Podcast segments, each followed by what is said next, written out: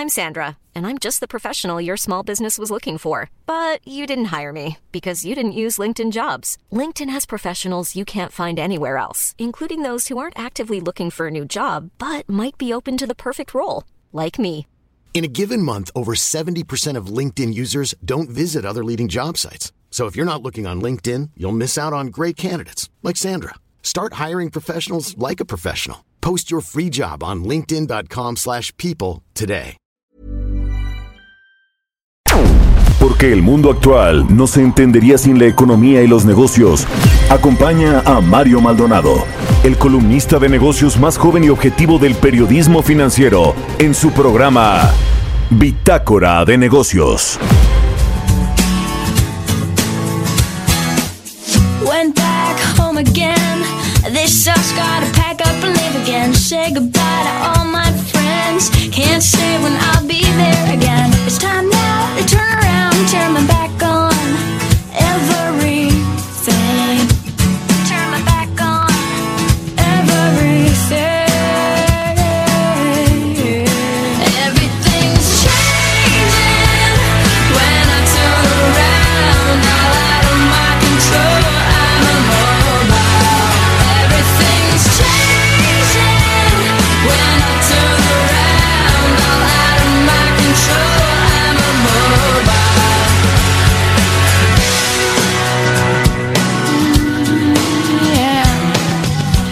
¿Qué tal? ¿Cómo están? Muy buenos días. Bienvenidos a Bitácora de Negocios. Yo soy Mario Maldonado y me da mucho gusto saludarlos en este martes 25 de febrero del 2020. Son las 6 de la mañana con 3 minutos tiempo del centro de México.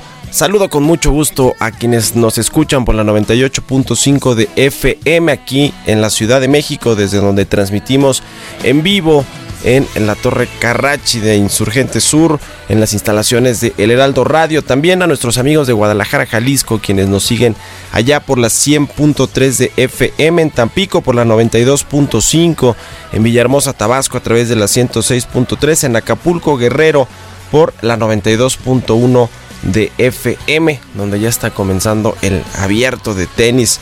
Eh, vamos a eh, tener muchas cosas que platicar hoy en el programa. Vamos a hablar con nuestro colaborador Ernesto O'Farrill, presidente del grupo Bursamétrica, sobre este dato que acaba de salir calentito en el INEGI, el dato del PIB al cuarto trimestre del 2019 y obviamente pues todo el año pasado, cómo cerró la actividad económica el año pasado, también el IGAE de diciembre. Aquí le tenemos ya los datos, se los vamos a comentar en unos momentos. Vamos a hablar también con José Ambe, él es CEO de LDM, consultora mexicana en logística y cadena de suministro. Vamos a hablar sobre este tema del abastecimiento de medicamentos en el sector público qué es lo que está fallando ahí, además del cambio en las reglas de operación de estas eh, subastas o estas compras consolidadas que hace el gobierno y que se modificaron cuando llegó Raquel Buenrostro, la oficialía mayor de la Secretaría de Hacienda.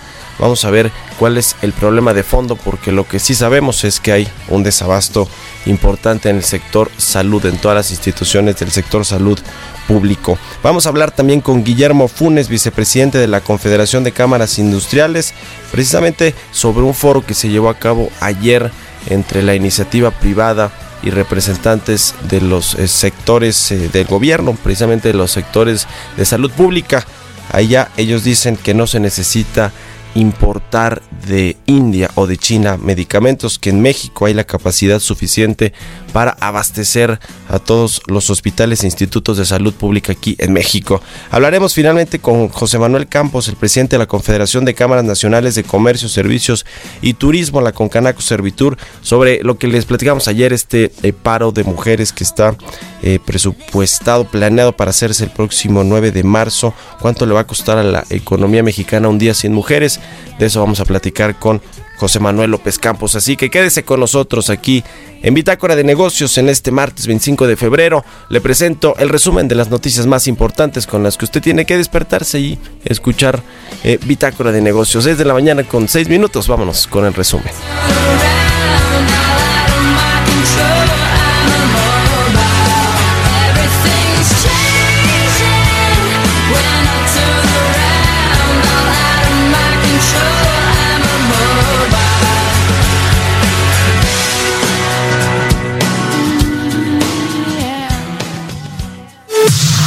Expo Antaria Alimentaria a México 2020. Consolida alianzas y negocios el 31 de marzo, 1 y 2 de abril. Presenta.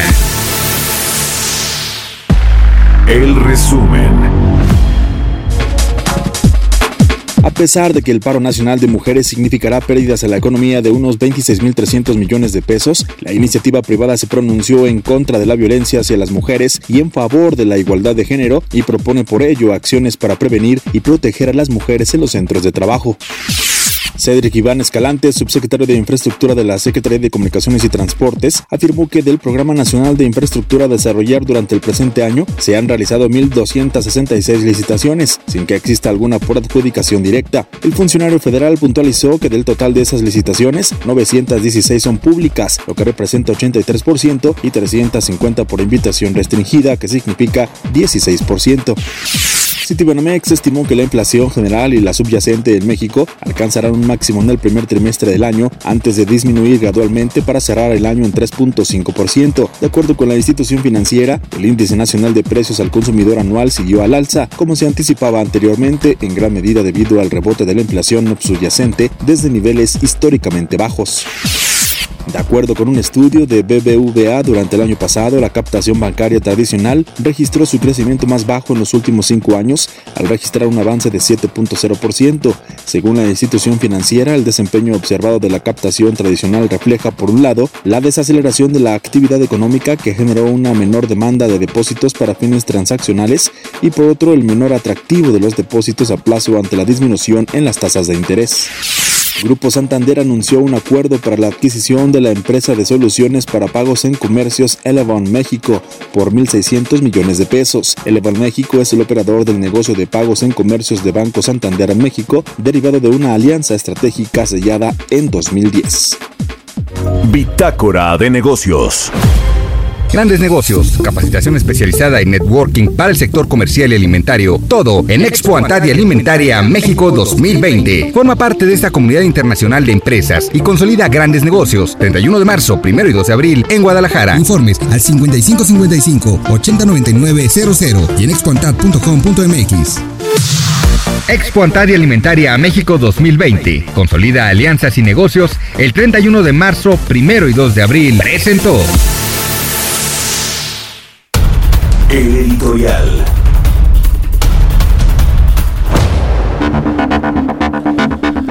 Bueno, pues sobre este asunto del coronavirus que cada vez se pone más eh, difícil esta propagación del brote que se originó en China y que ya está llegando pues a países eh, donde la preocupación ha aumentado y ha generado pues mucha incertidumbre en los mercados financieros. En el caso ayer le platicamos aquí de Italia y de, de Corea del Sur, también ya hace unos días, pues ha preocupado quizá un poco de más a los inversionistas. La pregunta clave para México es eh, que ojalá que no llegue, que no llegue pronto este virus como si se anticipa que pueda llegar a México eventualmente en los, en los próximos días y hay que estar preparados. Pero justo esa es la pregunta. ¿México está preparado para recibir eh, pues una eh, contagio, un contagio de estos casos de coronavirus que ya están en más de 30 países este tema.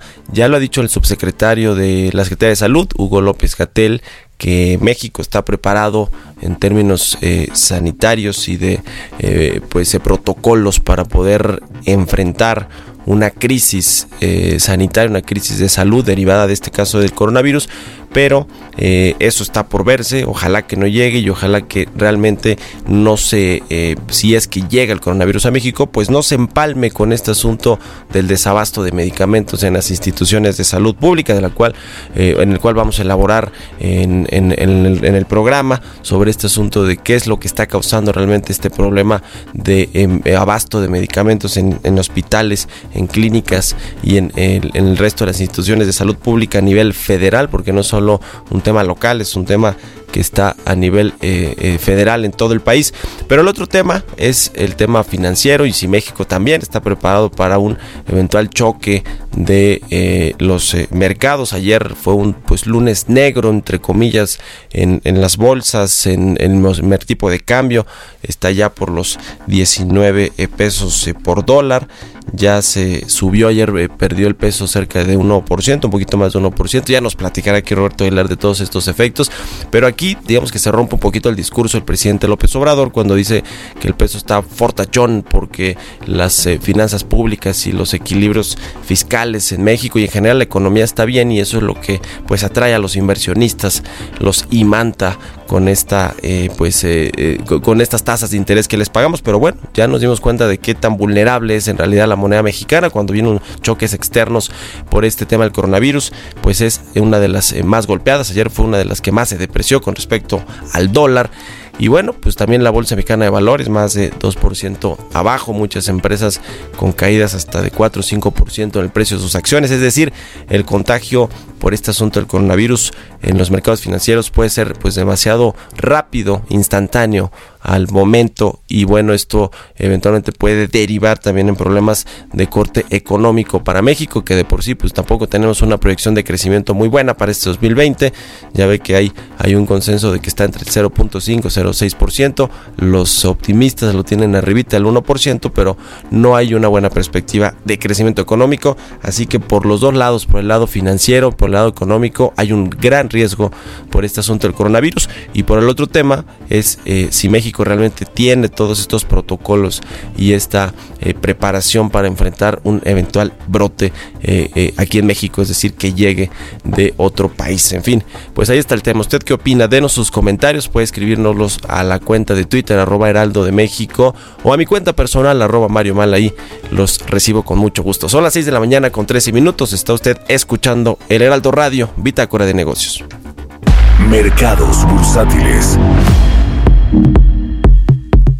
Roberto Aguilar ya llegó a la cabina de El Heraldo Radio. Mi querido Robert, ¿cómo estás? Muy buenos días. ¿Qué tal, Mario? ¿Cómo estás? Muy buenos días. Pues fíjate que compras de oportunidad, yo creo que eso, es una de las frases que hoy van a, a, poder describir lo que sucede en los mercados. Se han estado recuperando relativamente los activos financieros respecto a lo que comentabas el día de ayer, que sí fue un ajuste generalizado. Pero por séptimo día consecutivo, el número diario de nuevos pacientes curados y dados de alta por el coronavirus en China superó la cifra de nuevas infecciones. Sin embargo, los decesos ya aumentaron a 2.663 y 77.658 infectados.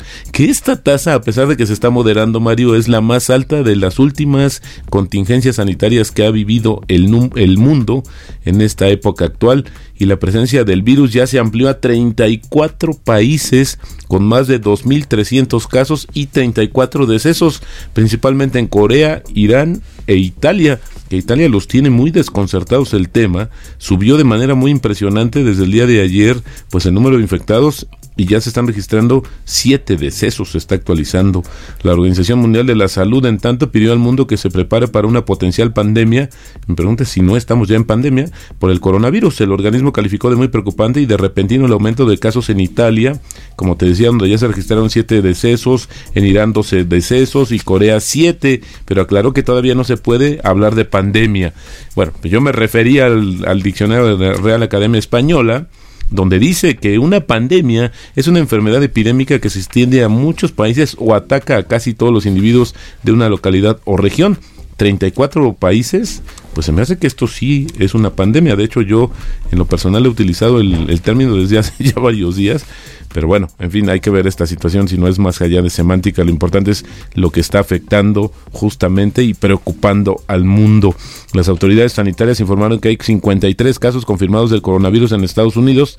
36 corresponden a pasajeros del crucero Diamond Princess que estuvo anclado en Japón y que fueron eh, repatriados la, la, semana pasada en medio de, de, polémicas y quejas. Esto fue lo que sucedió.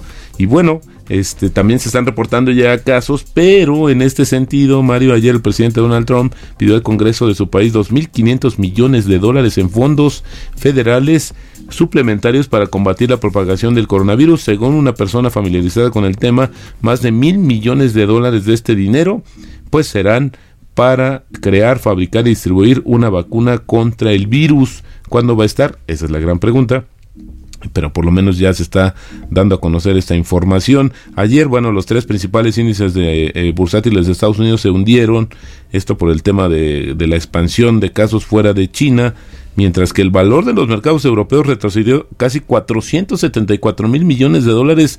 Podríamos decir que ayer vivió una jornada muy complicada o de las más complicadas. Nada más para ponerte un ejemplo, Mario, las acciones eh, en, en la bolsa de Milán se desplomaron 5.4%. Este es el peor día desde 2016.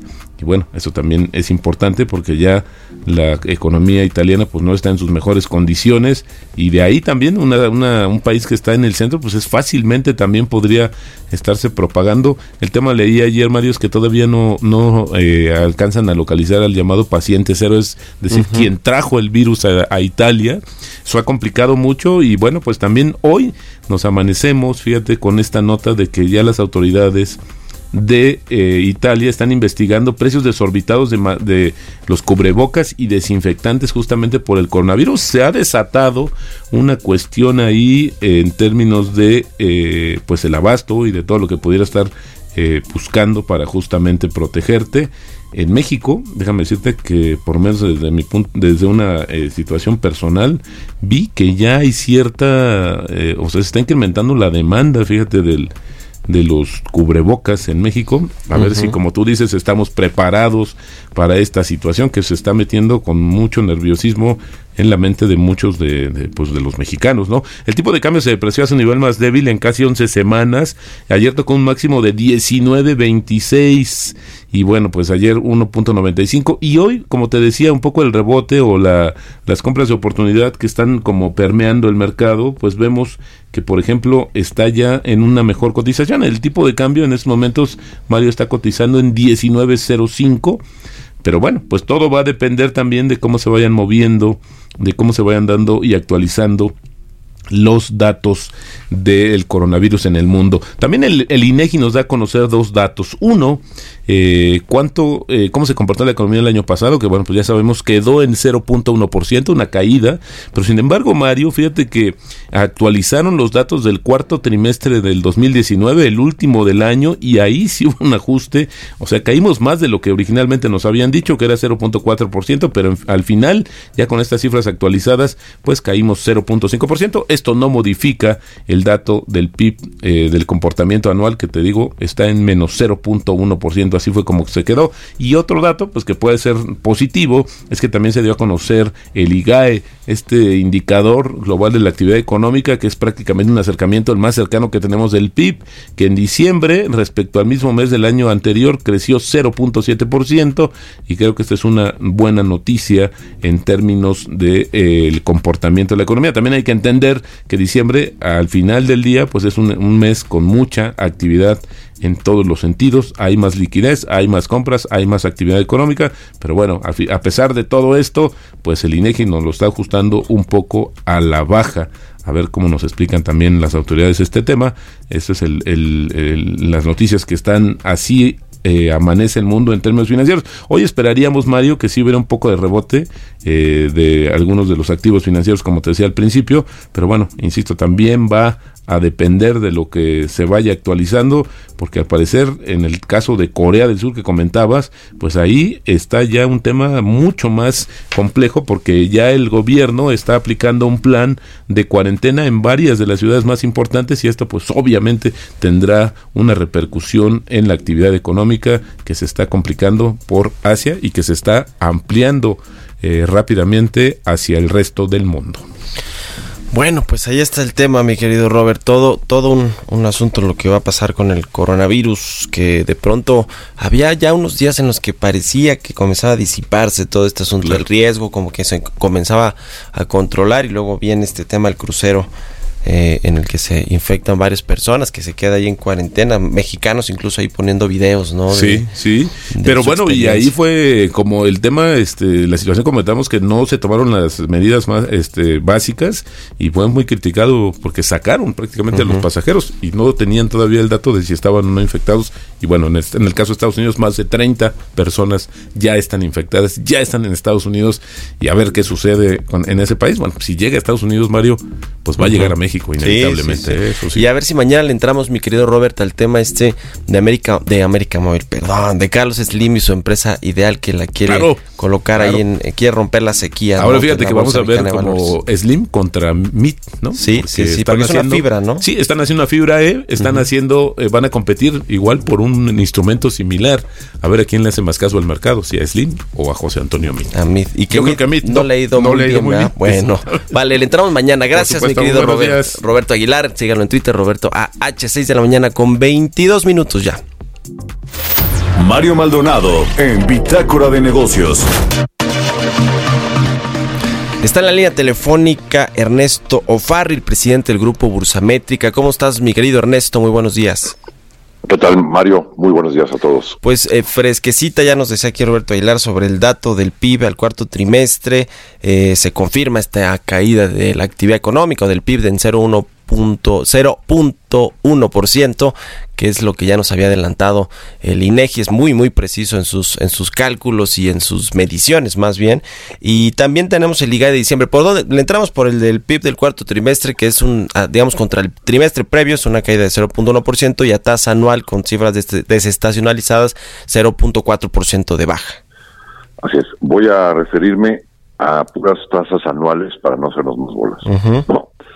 Ok. La cifra de INEGI original, oportuna, fue una caída en el cuarto trimestre del 0.3% anual. Eso nos daba para todo el año una caída del menos 0.1% anual. Ok. Esa cifra del menos 0.3%, pues aquí en este mismo espacio la cuestionamos mucho. ¿Por qué? Bueno, pues porque ya conocíamos el IGAE, que es el aproximado de PIB mensual, tanto para octubre como para noviembre, y tenían caídas pues mucho más importantes que ese menos punto tres. Octubre menos punto siete a tasa anual, noviembre menos punto ocho.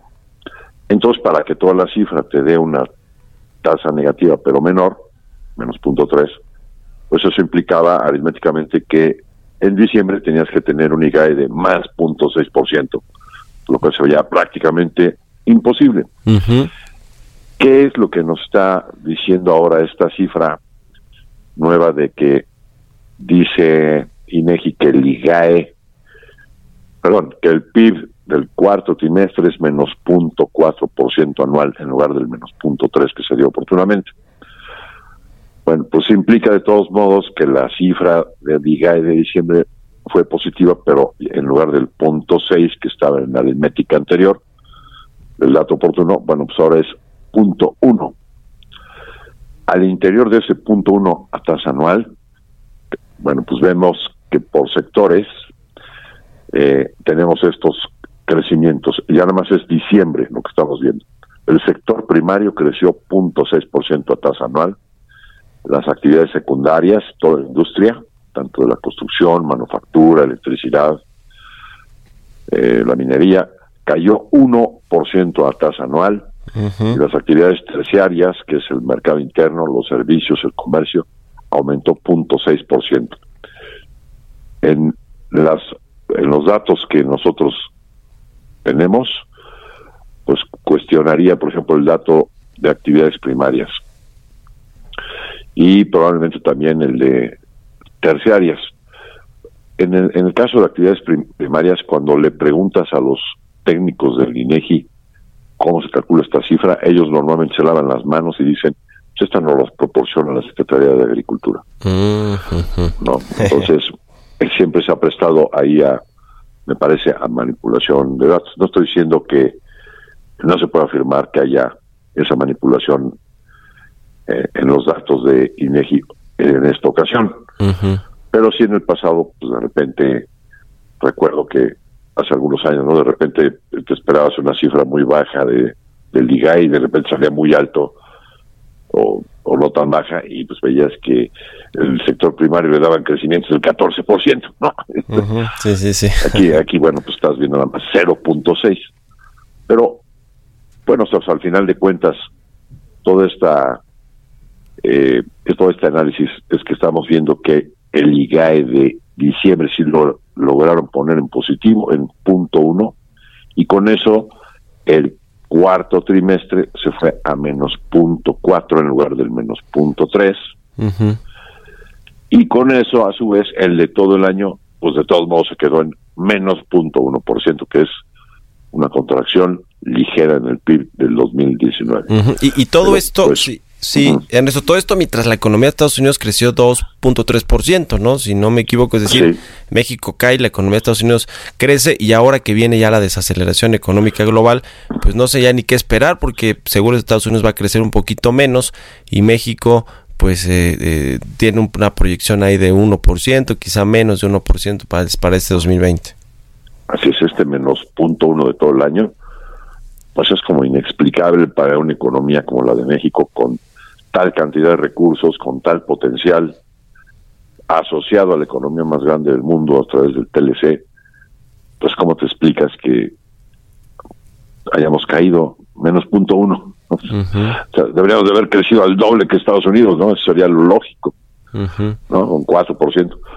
En los últimos 30 años hemos crecido al 2.3, un, un verdadero desastre, ¿no? Un, un crecimiento mediocre, un fracaso. Bueno, pues el menos punto uno pues ya no tiene nombre. ¿no? Sí, no, bueno, tanto criticaba, la verdad es que Andrés Manuel López Obrador cuando era eh, candidato presidencial y cuando era oposición este crecimiento mediocre de, de, los de los periodos neoliberales de los tecnócratas y bueno, pues ahora en su primer año de gobierno le fue le fue terrible porque mientras Estados Unidos crecía al 2.3%, tenemos nuestro comercio exterior ligado a, a, Estados Unidos y bueno, pues nos fue así, pues imagínate qué esperar también de este de este segundo año. Creo que nos va a ir un poquito mejor, ya más bien por la comparación, por el rebote, pero no necesariamente porque están haciendo muchísimo mejor las cosas.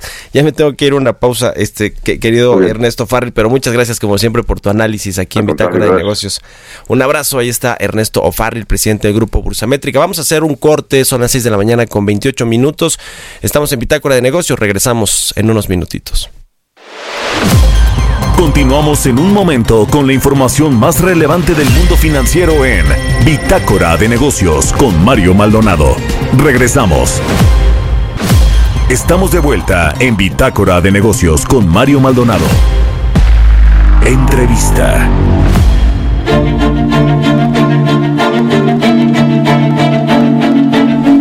Ya estamos de regreso en Bitácora de Negocios, son las 6 de la mañana con 32 minutos. Vamos a platicar con José Ambe, él es eh, CEO de LDM, es una consultora mexicana en logística y cadena de suministro. Y yo le agradezco que nos tome la llamada. ¿Cómo estás, José? Muy buenos días. Mario, muy buenos días, me da mucho gusto saludarte. Muy bien, gracias. Oye, pues queremos platicar contigo sobre este asunto del abastecimiento de medicamentos en el, en el gobierno, en, los, en las instituciones de salud pública.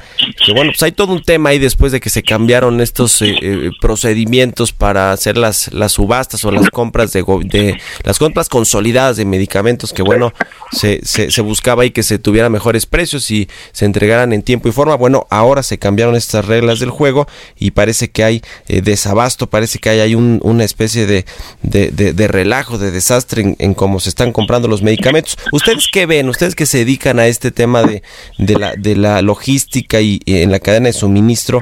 ¿Cuáles son los, los principales temas y sobre todo los riesgos de que eh, no se tengan en tiempo y forma los medicamentos en los eh, sitios de, de salud pública?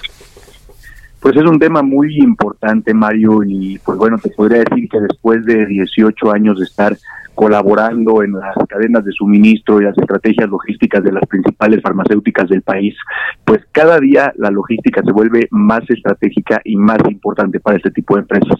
Eh, llevan años eh, las empresas farmacéuticas invirtiendo en redes de suministro, en tecnología, en centros de distribución, en automatización de procesos y pues bueno, la estrategia que está siguiendo ahora el, el gobierno de tomar el control de la distribución a nivel nacional, pues definitivamente lo que va a traer como consecuencia es un incremento importante en los costos, pues hemos visto eh, pues un problema de abastecimiento importante en los últimos meses. Estamos viendo instituciones de salud pública en donde los medicamentos no están disponibles y pues no solamente tiene que ver con una estrategia de centralizar la compra, sino también tiene que ver de una manera importante con la estrategia de centralizar la distribución.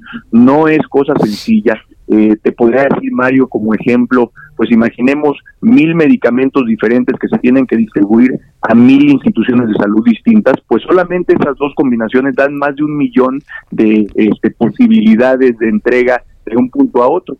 Entonces, pues definitivamente tomar el control al no ser expertos logísticos, al no ser expertos en cadena de suministro, pues traerá consecuencias importantes en los costos.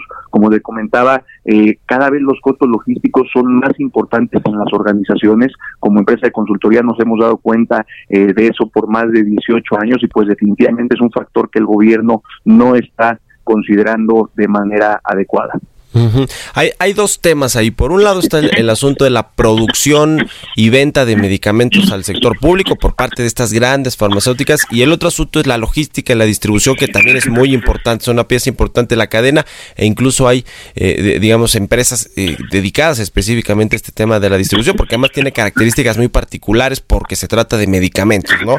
Eh, ¿Cuál es, cuál es el, digamos, el tema quizá que nos, que nos atañe ahorita es el tema de la distribución y la logística? ¿Qué modelo está usando el gobierno, eh, eh, José, para, para eh, distribuir los medicamentos o, toda la red logística?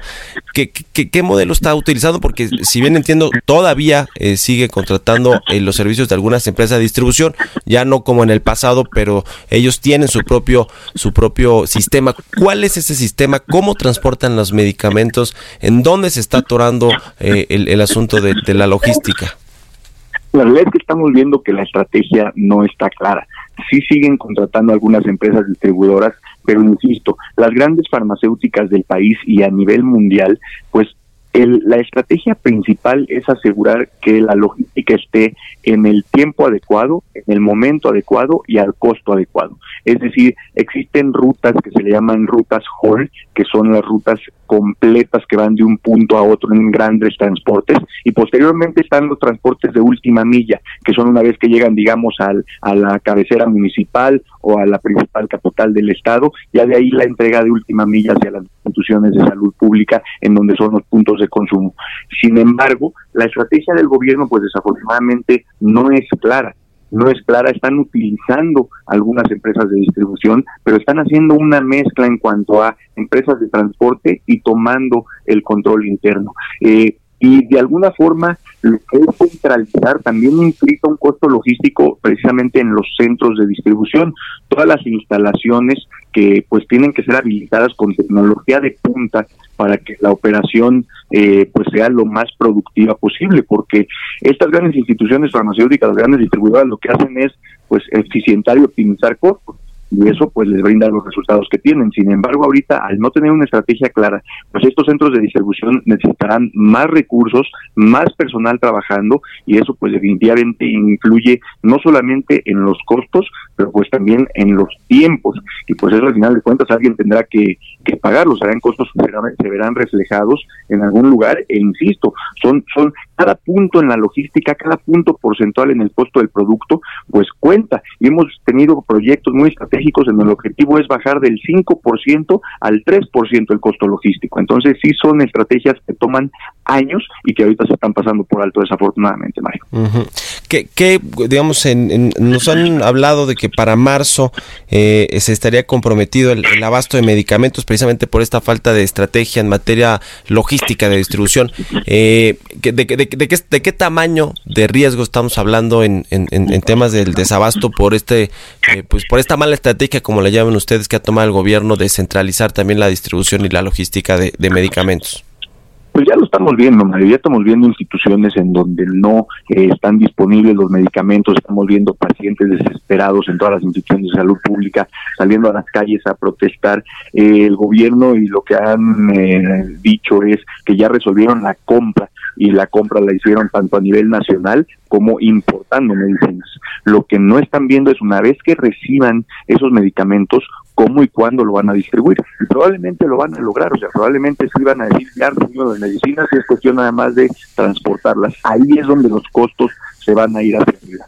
El tema, ahorita en marzo llegarán los medicamentos importados que se compraron, cómo los van a distribuir, en, qué transporte los van a poner. Las empresas que dejaron de contratar son empresas que ya tienen toda la red logística organizada, tanto los transportes completos, los transportes de última milla, y pues eso lo van a sustituir pero insisto, son empresas que llevan años invirtiendo en tecnología, invirtiendo en procesos, invirtiendo en instalaciones, invirtiendo en transporte de punta y pues ahora el, el tema de cómo van a capacitar el personal, cómo van a tener esos avances tecnológicos que les permitían a las empresas distribuidoras tener la medicina en un punto del país a otro en, en poco tiempo.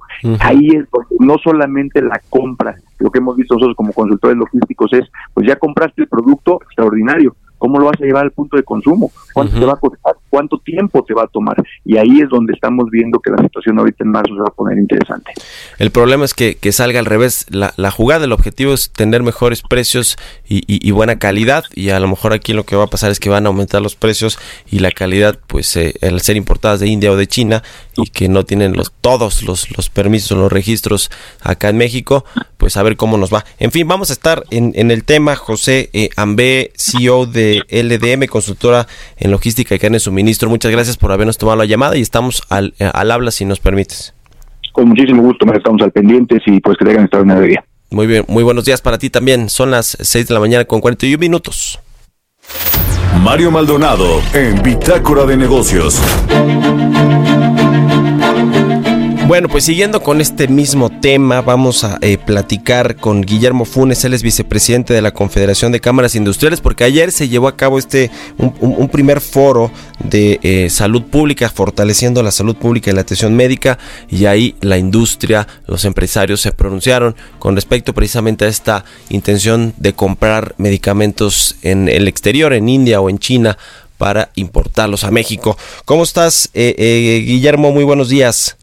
Hola Mario, ¿cómo estás? Muy buenos días. Para a tus órdenes. Gracias, Guillermo. Pues cuéntanos eh, primero lo, digamos un, un, resumen general sobre lo que se trató ayer en este foro importante, este primer foro fortaleciendo la salud pública y la atención médica, donde se trataron pues esto, todos estos temas que ya hablábamos sobre las compras consolidadas, la distribución que tomó el gobierno, eh, el, los farmacéuticos, el, la pelea que hay parece ahí entre el gobierno y algunas empresas del sector farmacéutico.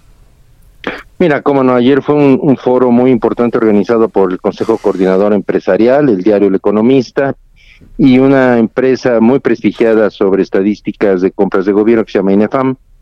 Eh, participaron una gran cantidad de gente de todos los sectores, sector público, sector privado, académico, y se, de lo que se trató, este es un foro uno de tres que se van a realizar en este año, uh -huh. pero fundamentalmente el tema fue abrir un, ahora es que un foro, un, un, un, espacio, donde pudiéramos cada uno de nosotros dar nuestras razones, esgrimir nuestros argumentos eh, respecto a un tema que es toral para el país y que yo lo califico de seguridad nacional, que se llama medicamentos, o sea, la salud.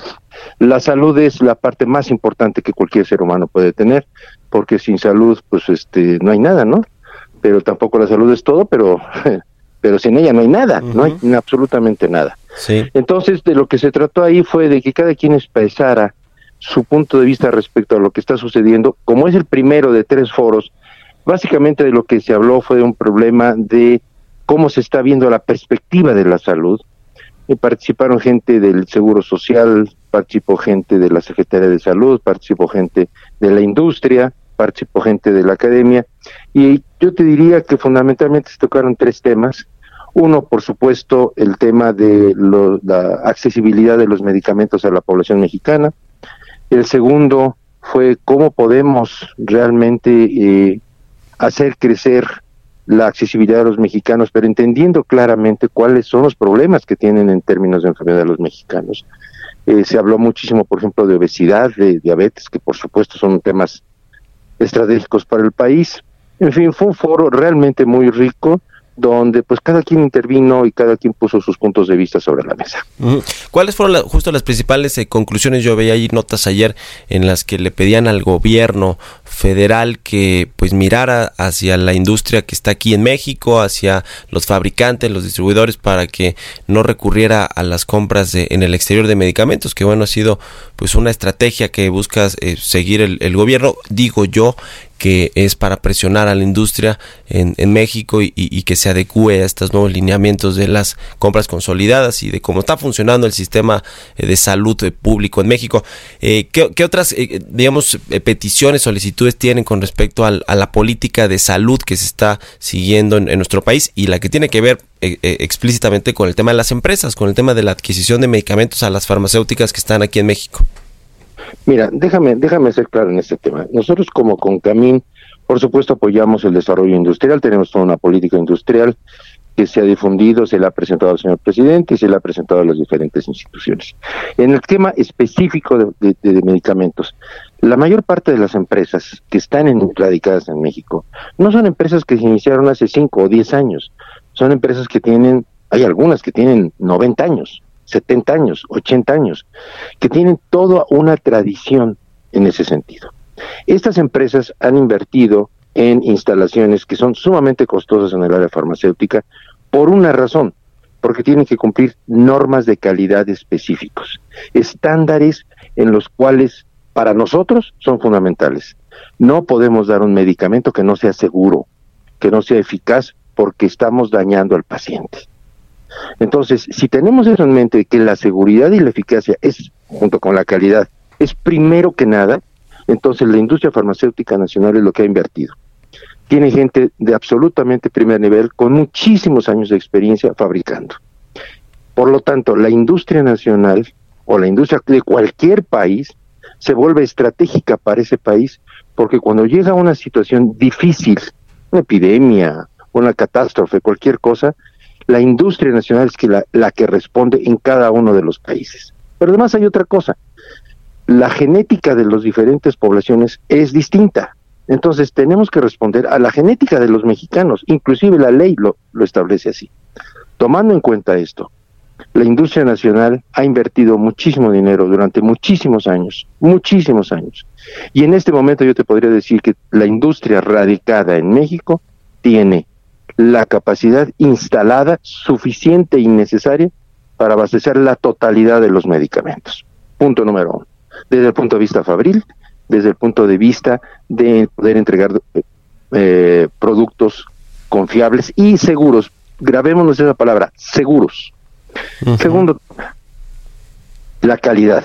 La calidad no es algo que se improvise, la calidad no es algo que yo pueda comprar en la esquina. La calidad se construye a través de un sistema de calidad de años para poder saber exactamente cómo producir en la, con la dosis adecuada, con las condiciones correctas para la accesibilidad de los medicamentos. Tercer punto, para producir un medicamento no es como comprar tornillos, valga la expresión. Sí. Aquí no se puede poner en, en un, en un lugar y decir, cuando yo quiera lo compro, porque eso no existe. Por una sencilla razón, tiene caducidad. Todos los productos farmacéuticos tienen caducidad. Entonces, tenemos que tomar en cuenta eso. En México existen alrededor de 300, 310 empresas farmacéuticas. Y cuando hablo de empresas farmacéuticas son empresas fabriles que producen medicamentos. No confundamos el término. Empresa farmacéutica es la que produce, fabrica, manufactura medicamentos. Sí. Y alrededor de unos 500 y fracción de, de todo lo que son material de curación y dispositivos médicos. Ese es el universo que existe Sí. suficiente y necesario para surtir las necesidades del país, como lo ha hecho durante años y años, decenios, decenios que lo ha hecho. Bueno, pues es todo un tema. eh, me tengo que, que ir eh, a otra cosa. Eh, Guillermo, te agradezco muchísimo que nos hayas tomado la llamada y vamos a estar pendientes de los próximos dos foros que se van a hacer en este tema en materia de salud y ojalá que los podamos estar platicando aquí si nos permites. Yo estoy a tus órdenes, cuando tú gustes hablamos de industria farmacéutica. Muchas gracias, Guillermo Funes, vicepresidente de la Confederación de Cámaras Industriales. Bueno, pues un tema, todo un tema este asunto de la compra de medicamentos. Son las 6 de la mañana con 48 minutos. Historias empresariales. Bueno, usted eh, jugaba con Lego, conocen estas eh, piezas de Lego con las que se formaban todo tipo de, eh, pues, de muñecos, de, de casas, de construcciones, en fin. Bueno, pues su fundador murió ayer a los 78 años en el oeste de Dinamarca a causa de una esclerosis lateral. Nos tiene toda la información Giovanna Torres en la siguiente pieza. El diseñador del icónico muñeco amarillo de la firma danesa Lego, Jens Nygaard Kursen, falleció de esclerosis amiotrófica a los 78 años.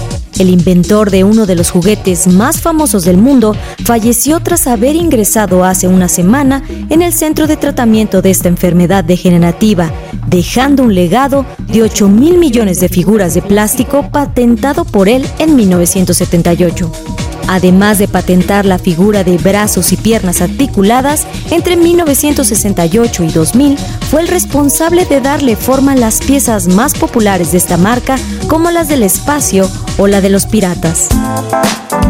El gigante de los bloques de construcción para niños decidió elegir el tono amarillo de este simpático muñequito, ya que el amarillo es un color neutro y representa más respetuosamente a todas las razas Incluso la figura del personaje sonriente con forma humana no tiene raza ni género. Lego fue fundada en 1932 y desde entonces se ha convertido en uno de los fenómenos globales con su propia franquicia de películas de dibujos animados y parques de atracciones. Incluso en 2018 obtuvo un beneficio de 1.085 millones de euros y contaba con 17.000 trabajadores en más de 40 países. De origen danés, Lego es en realidad una abreviatura de la palabra danesa Dot, que podemos traducir como jugar bien. Para Bitácora de Negocios, Giovanna Torres. Entrevista.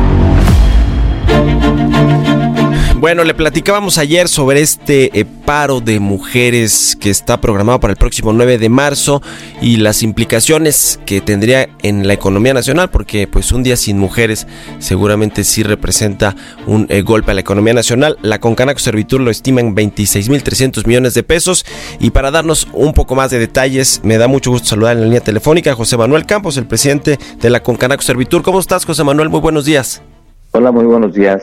Pues cuéntanos un poquito de este asunto del, impacto que están ustedes calculando por este eh, eh, eh, día sin mujeres o este paro de, labores y, de consumo y de demás que están programado para el 9 de marzo.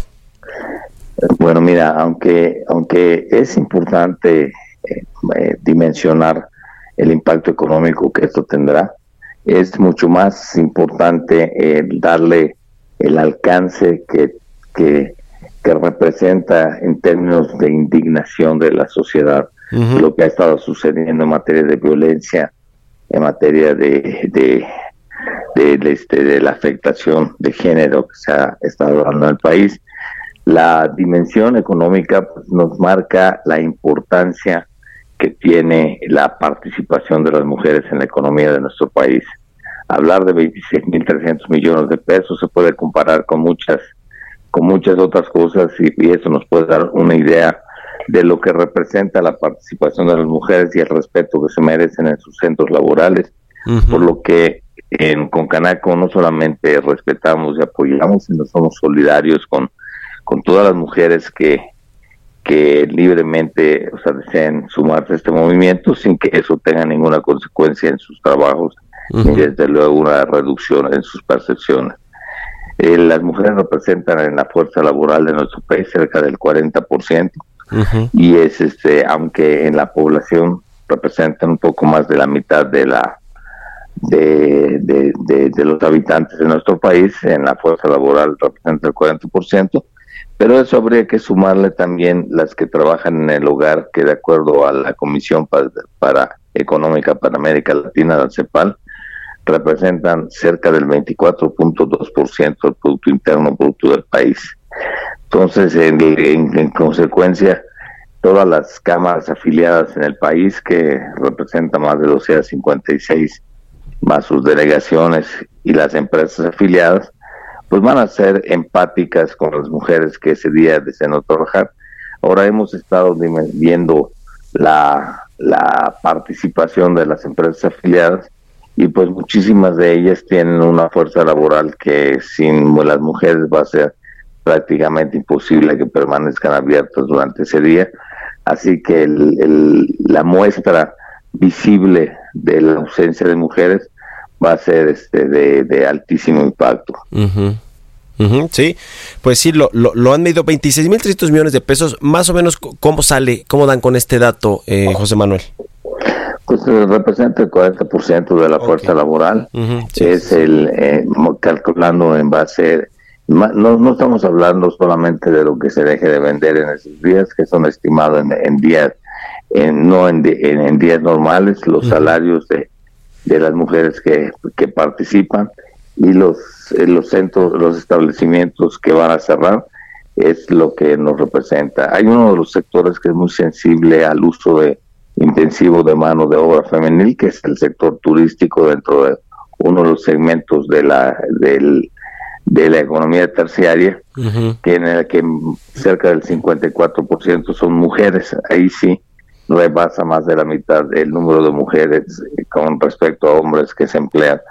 Pero lo más importante, Mario, es, es tomar conciencia y actuar. Sí. No basta únicamente con una, una manifestación de esta, de esta magnitud, sino que de aquí se derive en, en, cuáles son los actos, las acciones concretas y las líneas que seguirán las empresas. Sí, coincido en el caso en el caso de Concanaco, se ha decidido de que pues trabajaremos en la elaboración de manuales, protocolos y en la difusión de las líneas de acción que le corresponderá a todas las empresas afiliadas en el país que más de 750 mil. Sí, sí, totalmente coincido. Más allá de el efecto que pueda tener la economía, es un asunto de concientizar, de hacer visible esta causa muy, muy justa que eh, persiguen las mujeres y que se eh, diseñen eh, políticas públicas, políticas de gobierno y que se, se actúe, pues, para que se reduzca este asunto de las de la violencia contra las mujeres, los feminicidios y que debe de ser compartido también por los hombres. Esto debe de ser una, una acción este, de, en unidad, en conjunto,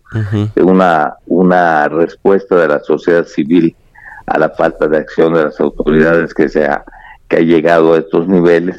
Y que voy a hacer final yo finalizaría diciendo que hacer un exhorto a que así se mantenga esto como una iniciativa social y que no haya partidos políticos que quieran sumar a sus, Luego lo hacen causas sí, sí. que quieran involucrar a sus causas esta demanda popular. Muchas gracias, pues, José Manuel. No, nos tenemos que ir ya aquí. Tengo aquí a, mis amigos eh, Sergio Sarmiento y Lupita Juárez este, en, en, los micrófonos que vienen ahora. Te agradezco mucho, José Manuel López Campos, presidente de la Concanaco Servitur, que nos hayas tomado la llamada. Y con esto llegamos al final de Bitácora de Negocios. Lo dejamos con Sergio Sarmiento y cuando Guadalupe Juárez y nos escuchamos mañana en punto de las 6 de la mañana. Muy buenos días. This sucks, gotta pack up and leave again. Say goodbye to all my friends. Can't say when I'll be there again. It's time now to turn around, turn my back